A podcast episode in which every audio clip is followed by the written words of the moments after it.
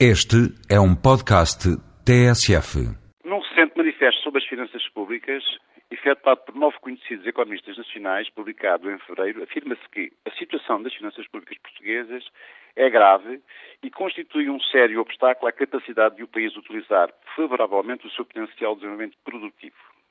Pode dizer-se que o consenso gerado pelo manifesto foi generalizado, não tendo havido praticamente vozes discordantes.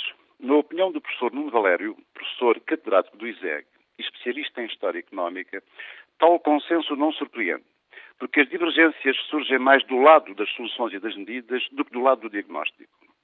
Em seu entender, o que parece estar no cerne da questão, pelo menos em termos da posição de Portugal perante a União Europeia, é a questão do saldo das contas públicas, ou seja, do déficit. E isto não porque o nível do déficit seja particularmente elevado, olhando à experiência observada em décadas recentes no país.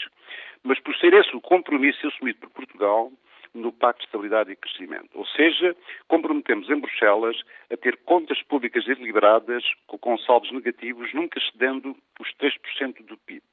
Sabe-se que há sempre entre os economistas duas concepções em confronto. Uma que é a tese governamental, financeiramente mais conservadora, que aponta para uma redução progressiva dos impostos à medida que se for consolidando a marcha para o equilíbrio das contas públicas. E outra, financeiramente mais ousada, que aponta para uma redução imediata dos impostos com vista a estimular a atividade económica, obtendo-se com a sua expansão a receita adicional que permita a consolidação do equilíbrio das contas públicas. É uma tese mais liberal, e é, neste momento, a tese da oposição. Assim, a questão que se coloca é de saber se será possível enquadrar definitivamente Portugal num ambiente de cumprimento regular e sustentado do Pacto de Estabilidade e Crescimento. Na opinião do professor Valério, há boas razões para dar uma resposta positiva a esta questão. Como diz, valerá a pena lembrar que já se verificaram no passado ajustamentos bem mais violentos. Foi o que se passou exemplo, entre 1921 e 25, a altura em que o saldo negativo das contas públicas foi reduzido em mais de 8% para menos de 3% do PIB, preparando-se desta forma o equilíbrio que viria a ser atingido em 1928, ou seja, quatro ou cinco anos mais tarde. É certo que, na altura, a forte contenção das despesas resultou de uma profunda reforma fiscal que aumentou significativamente os impostos.